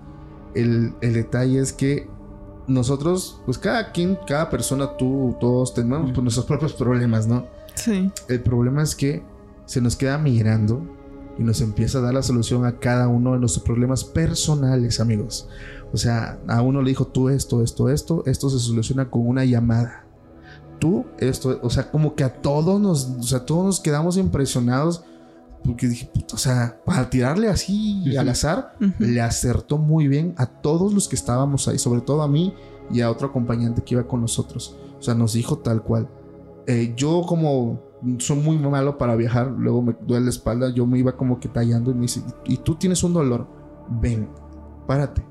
Me acerco a él, te voy a abrazar, me dice, me abraza. Y ellos, al, al abrazarme yo no veo su rostro, estoy así. Eh, mi equipo me dice es que empezó a, hacer la boca como que dijo unas palabras, o sea, empezó a hacer... Y me hace como que un movimiento en la espalda, me suelta. ¿Qué tal? Me dice. No manches, me quitó el dolor, pero sí sumamente inmediato. Yo pues dije, puta, duendes y masón, pues de aquí soy, ¿no?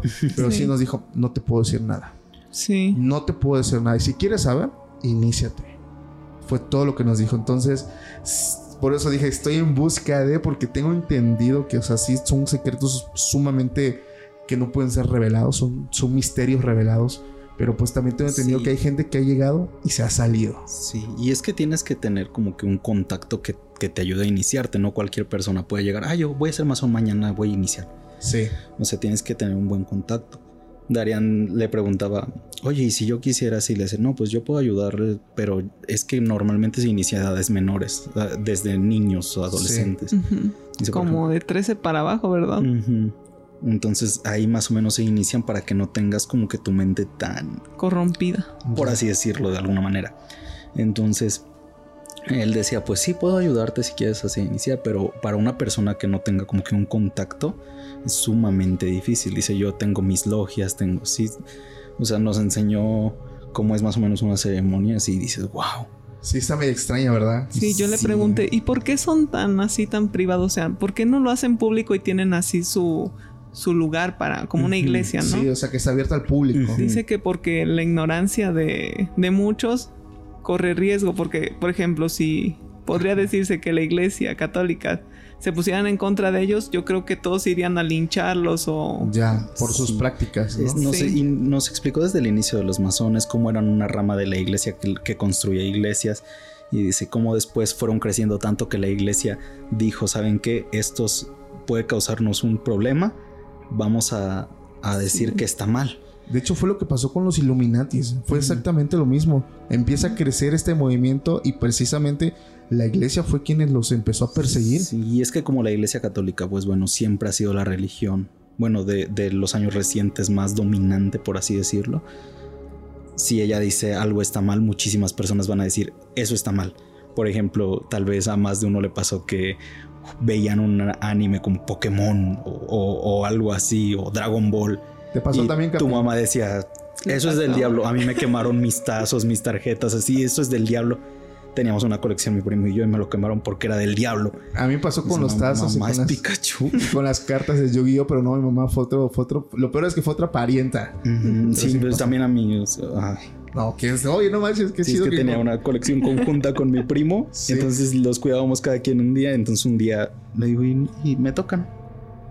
Y me dice, tengo que darte la noticia. Mi mamá ya quemó todo y yo allí llorando. No manches. Pero bueno, algo así más o menos pasa de que la iglesia dice algo y muchas personas sin cuestionar que cómo va a ser satánico una caricatura que crearon recientemente. Sí, es que yo le pregunté así, ¿los masones son buenos o malos? Es que como nos estaba empezando a platicar y no nos había confirmado que era masón, yo le dije, ¿son buenos o malos? Dice, muy buenos. Pero a mí, la verdad, no se me hacen tan buenos En algunos, por- en, en aspectos. algunos aspectos porque hasta a veces como por ejemplo dicen que te cortan la lengua no si hablas o sea Son muy ¿por qué? extremistas. ajá ¿por qué? ¿por qué y por qué ocultar secretos? y también porque también dicen que hacen dicen que no hacen sacrificios pero yo ¿Consideras eso un sacrificio? no bueno también pero también decían que por ejemplo el sacrificio de gallinas, ¿no? Es que utilizaban también ese para algunos sacrificios de gallinas. Y también en la Posada del Sol que había un lugar para hacer sacrificios Ya. o para drenar sangre. O sea, Sí lo. ¿para qué o por qué? O sea, De hecho, yo le hay pregunté... secretos que no te los quieren decir porque a lo mejor son muy malos o muy Sí. oscuros. Yo le pregunté de la Posada del Sol. eh, aquí, por ejemplo, hay un sistema de, de- de drenado de fluidos que también muchas personas nos decían, es que esas mangueras también sirven para fuego, para gas. Y de hecho se ve como si sigues la tubería, eso me lo hizo ver alguien en un comentario, yo no me di cuenta estando allá, ya después tuve la oportunidad de volver a entrar y lo confirmé, pero sigue y ese fuego hace que una cruz se prenda así como, como una cruz de fuego atrás, ¿verdad? Ajá. Del A escenario. la vida. Sí, y nada más nos dice que es simbólico, pero... Dice simbólico. pero Dice, ahí se, se reúnen 11, dijo. Sí. 11 masones en, en- Es un círculo más o menos, que están así como asientos Como que reyes. parecen tronos, ¿verdad? Ya. Así están así unas bases de madera para que pongas tus manos y reposes así y te ves súper Imponente. monarca acá. Wow. Entonces, sí le preguntamos varias cosas. A mí me impresionó a veces un poco más lo de sus experiencias como agente, como tiene acceso a, a casos o así. Nos platicó de una entidad. Ellos lo llaman descarnados, Daria. Los descarnados. Descarnados o, o encarnados, algo así dijo. Pero son básicamente lo que todos nosotros conocemos como demonios Ok. y nos decía, a mí me impresiona que en sus videos no hayan tenido ninguna experiencia de esas. Dice, porque, por ejemplo, es muy difícil que una persona normal, como ustedes casi casi nos dijo, tenga una experiencia así. Entonces es entendible que en todos los lugares que vayan no, no vean nada porque no tienen como que la preparación o la experiencia para hacerlo.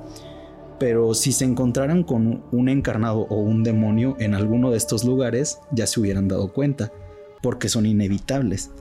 Nos contaba la historia de un cruce en no sé qué parte de, de aquí de la Ciudad de México era, pero justamente estábamos a unos minutos de pasar Sí.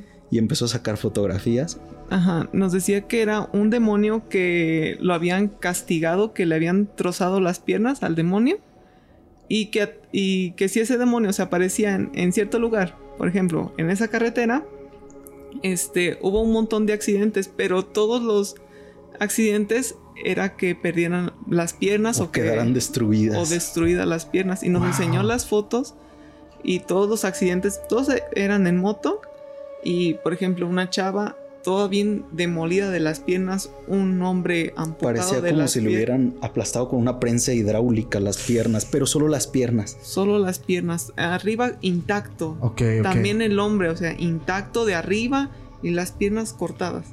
Y también el otro chavo, ¿verdad? Sí, no recuerdo el nombre de ese demonio, pero creo que era Ugul, Un ghoul. pero sí recuerdo de Pazuzu. Porque también Darían luego, luego lo identificó. Dice, ah, el de la película del exorcista. Y dice, ese. Ajá. Pazuzu ah, es otra entidad. Y igual en un cruce de aquí de, de la Ciudad de México. Dice que en una ocasión iba un chico en un coche. Y hasta nos, nos dijo que hay una nota de periódico que por ahí debe tener. En la que el titular es más o menos como muere viendo a la Virgen o vio a la Virgen a los ojos o algo así. Algo así tiene estos periódicos de nota roja. Dice que el hombre por alguna razón pierde el control de su auto, se estrella y con un metal su cabeza se le desprende. La cabeza sale volando y llega a un... ¿Cómo le llaman? Como Daria? capillita. Ajá, como altarcito estos que hay de la Virgen, Ajá. de los que tienen candadito y esto. Ya. Y dice, pero aquí está lo curioso, su cabeza atraviesa el, el nicho de la Virgen y queda adentro de las rejas. Y dice, lo que me llama la atención es por qué hay un altar de la Virgen y la Virgen estaba arriba, por fuera del candado, haz de cuenta que está el nicho y la. Virgen aparece arriba, Ok, ok. la figura. Dice, ¿para qué le vas a poner un candado y vas a hacer todo tú esto si vas a dejar a la Virgen afuera? Sí. Dice, no le encuentro nada de sentido No. y dice que eso pasó. Y que después empieza a haber una incidencia de accidentes en esa zona y que perdió la cabeza por esto, perdió la cabeza por esto. Justo en ese pilar hay un puente y dice que en una ocasión una persona decide quitarse la vida. Dice que para ellos es fácil darse cuenta cuando es un suicidio o cuando alguien lo colgó, Ok. porque las marcas están en diferentes partes pero que todos los muertos por accidentes estaban perdiendo la vida con la cabeza arrancada. Sí. Y dice que esta persona decide aparentemente suicidarse. Y que se le arranca la cabeza. Dice, queda de una forma así. Dice, no sabemos por qué. Y hasta en los la- videos le salieron que, o sea, que pues se suicidó de una manera normal Sí. Y terminó Ajá, o sea, decapitándose. hay teorías así según de que a lo mejor por el impacto de lanzarse desde arriba así Ajá. quedó en un punto en que se le arrancó, pero dice que es muy difícil. Ajá, y que a ese demonio le habían, lo habían decapitado. Y yo, bueno, como que nos dio a entender que cada demonio sufrió una muerte y nos, y esa muerte la representa aquí en la tierra con, con los humanos Sí, que les toca. Dice que él empezó a ver esa incidencia de, de las decapitaciones y que lo, lo más curioso viene después. Dice que él todavía no era, no era de tanto rango como es ahorita. Y te digo que lleva muchísimas décadas incluso eh, trabajando en esta agencia. Entonces le pide ayuda a un amigo que dice que era de monólogo, ¿verdad, Darían? Ujú. Que era el, totalmente de monólogo, así que ha estudiado muchísimo de ello. Sí. Y dice, no le voy a decir nada, lo voy a llevar y que como que me diga así. Y que se orilla así su coche en, en ese cruce. Y que en cuanto se bajan de ahí, el demonólogo dice, no te cruces. Ahí está Pazuzu. O sea, dice... Ah, lo Sí. pudo ver. Sí, dice, "L- no sabe si lo sintió, si lo vio, dice, pero no te cruces, ahí, ahí está Pazuzu, güey. O sea, nos lo contó así de una... Sí, y nos decía, ten cuidado porque si no te pueden atropellar o te Mm. puede pasar un accidente aquí. Aquí Dice, es seguro aquí el de que, que... pierda, se- aquí va a haber un chingo de accidentados, así que van a perder la cabeza. Y es que principalmente eso es lo que muchas personas también han visto en lugares, en sus localidades, ciudades, cuando hay un lugar donde por alguna razón pasa una tragedia, como que ese lugar se queda, yo les he dicho, lugares sellados y siempre pasan accidentes. De donde soy hay una famosa curva, pero platicando con varias personas me dicen, sí, es que en este lugar kilómetro 31, este, o sea, esos son de los famosillos, pero hay lugares que no son famosos, solamente son conocidos localmente y son incluso peores que, el mismo kilómetro 31. Está impresionante todo lo que han vivido ustedes, chicos. Oigan, eh, ¿cuál es el fenómeno que ustedes o que es más común encontrar en un lugar donde van brujas, duendes? O sea, que ¿cuál es como que eso que, que se repite muy seguido siempre en un lugar donde ustedes han estado? Mm. Brujería. Sí, sin Duda. Brujería. Es que en México hay mucha brujería. Ya. Sí, es que aquí como en ningún otro país hay personas que quieren eh, hacer un pacto con alguien o algo así. De hecho, Darían, si quieres, cuéntale de, la figura de como de diablito, del, del la mamá. Del diablito de... Ah, ah, es que... Pero espérame, ¿cuál diablito? ¿El, el, el, el diablito, el rojito? El de... El que... le ah, pidió de favor. Ah.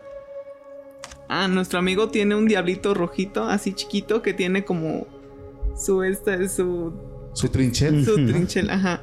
Este, decía él que si le, tenías que pedir un favor fumándote un cigarro y darle la ceniza y estar platicando con él. Y le tenías que ofrecer algo. Ajá. Pero ofrecer algo así como algo sencillo. Y había un muchacho que le había pedido prestar esa figurilla y le dijo, este, quiero que cures a mi mamá. Pero él creía mucho en la Virgen Guadalupe. Y le decía, y voy a dejar de creer en la Virgen de Guadalupe porque le, primero le había pedido a ella que le curara a su mamá. Ok. Y no se, la, no se la curó. Sí, y a la Virgen primero le había ofrecido a la Virgen. Ajá. Voy a dejar de fumar si curas a mi mamá. Ajá. Y no la curó. Y le dijo nuestro amigo, oye, con que tú vuelvas a fumar, para él haz de cuenta que insultaste a la Virgen y con eso te la va a conceder. Y con que le dijeras que ya no le ibas a hacer caso a la Virgen y así, era como que darle el gusto al... Sí, ¿no? Como vente conmigo, ¿no? Acá. Ajá. Ajá. Y, y a los siete días que curó, no, curó a la mamá y así a los siete días que le da un infarto. O sea, como que... Es que llegó el chavo muy emocionado y le dijo, oye, sí se curó mi mamá gracias. Sí. De verdad, en tres días dice que ya estaba bien la mamá, como si nada. Dice, wow. Dice, wow. Eh, ¿Me dejas pedirle otro favor? Y le dijo nuestro amigo, es que no te aboraces, no sabes cómo te la va a cobrar. Claro. Espérate tantito. Sí, le dijo, espérate tantito. No, pero es que tú, ándale, dame chance. Ahorita me comentaste que tu amigo es una persona sencilla. Sí. Así. Y es que muchas veces hacen votos de humildad, ¿verdad, Arián? Ya. De que no puedo poseer así. Le dijo, no te aboraces, espérate a ver cómo te lo va a cobrar. Dice que no se esperó, le fumó y a los siete días exactos murió su mamá de un infarto. Así, o sea, y decían que estaba bien, o sea, como que de repente le quitó la vida. O sea, es como me recuerdo mucho la, la película del Vengador Fantasma 1, cuando dice, yo te dije que le iba a curar, más no te dije que... ¿Cuánto tiempo? Sí, o sea, ¿cuánto tiempo va a estar así? O sea, yo te cumplí como quiera. Sí. Y sí, ¿no? Wow, qué impresionante, chicos. Digo, el, encontrarse con ese tipo de personas que tienen ese tipo de experiencias está muy interesante porque conoces igual otras personas con formas de pensar diferentes, con experiencias bastante fuertes, en este caso hasta con evidencias fuertes. Pero yo les quiero pedir un consejo también para aquellos que quieren iniciar en la exploración, algún consejo que les puedan dar ustedes a aquellos principiantes que desean iniciar con el urbex, exploración urbana, ir a visitar lugares abandonados en su ciudad. Yo les diría, investiguen bien la zona, fíjense dónde se van a meter, investiguen quién es el dueño del lugar, porque no saben con quién te puedes topar. También yo agregaría que no se sientan invencibles, chicos, no se sientan indestructibles. Han sido contadas, pero hay ocasiones en las que nos hemos encontrado con vagabundos, con habitantes del lugar. Como tú lo dices, muchas veces son personas desprotegidas.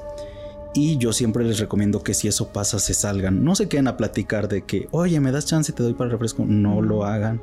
Siempre sálganse, corran muchas personas dicen, eh, Capi, pero es que tú se ve que vas al gimnasio o algo así. Si le, ganas. Si le ganas, o sea, se veía todo flaquito. Y digo, oye, no aguanto alas.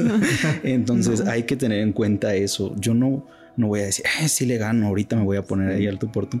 A veces hemos llevado objetos para nuestra defensa personal, a veces llevamos objetos peligrosos de defensa personal. Ya. Dicen, ¿y por qué no los usas? Y esta, yo digo, ¿cómo crees que por ver a una persona ahí, claro, me voy a convertir en un homicida o, le voy a hacer una lesión de gravedad? Tampoco no es la de ahí, o sea, sí, cuando me fácilmente me puedo ir. Claro. Entonces, eso chicos, no se sientan indestructibles, tengan muchísima precaución. Si ven que hay personas adentro, no entren, regresen otro día. Si es posible y el lugar lo permite, pidan ayuda a las autoridades si quieren hacer un video. no vayan solos. Si nosotros no seguimos mucho esa regla de no ir solos, pero siempre hay avisamos. Entre más mejor. De hecho, tengo esa duda. ¿Ustedes en algún momento han llevado seguridad privada de ustedes? Nunca. Wow, de verdad. Se los juro que yo pensé que sí. Muchísimas personas nos han dicho eso. decir, todos dicen, ay, tiene su camioneta con policías y no. o por lo menos alguien, ¿no? Digo, un cabrón que esté desde lejos como que pendiente de cualquier cosa. No, a lo mucho nos llevamos a algún amigo familiar. Mi hermano. Su hermano de Adrián, mi primo pero es igual, o sea, de nuestra edad, así igual de. Ya, ya estamos. A veces llevamos eh, con qué defendernos, pero usado por nosotros y así, o sea, y es como de que es el último recurso. Ok. Y es en contadas ocasiones. Por ejemplo, cuando tenemos que tomar un vuelo, pues por obvias razones no podemos abordar vuelos con estas cosas o, estos objetos para defendernos. Casi siempre es lugares en los que podemos llegar con nuestro vehículo. Sí. Entonces, eso, chicos, no, no crean que, todo lo pueden, porque muchas veces es mejor correr que, que quedarte ahí a ver qué. O sea, no vas a perder la vida por grabar un video. Claro. No manches, tremendos consejos, chicos. Les agradezco muchísimo que hayan estado con nosotros en un capítulo. Es muy especial. Gracias. Este, antes de despedirnos, yo sé que los conocen un chingo, pero pues, ¿cuáles son sus redes sociales? La mía es Darian Escobar en Instagram y estamos como Mystery World en YouTube y yo también tengo Instagram, pero está como Capi Mystery. Es que. Suscríbanse. Gracias, chicos. De hecho, saben que siempre dejo las redes sociales aquí en la descripción para que vayan directo al perfil de, de los invitados. Gracias también a todos los que llegaron hasta el final. Les mando un fuerte abrazo. Ya saben que el abrazo es más especial si eres de los que llegas hasta el final. Les mando saludos y nos vemos próximamente en un nuevo capítulo. Pásenla bonito. Hasta la próxima. Bye. Muchas gracias por invitarnos. Muchas gracias, Paquito. Esperamos de nuevo volver a grabar. Ahora sí, bye. Adiós.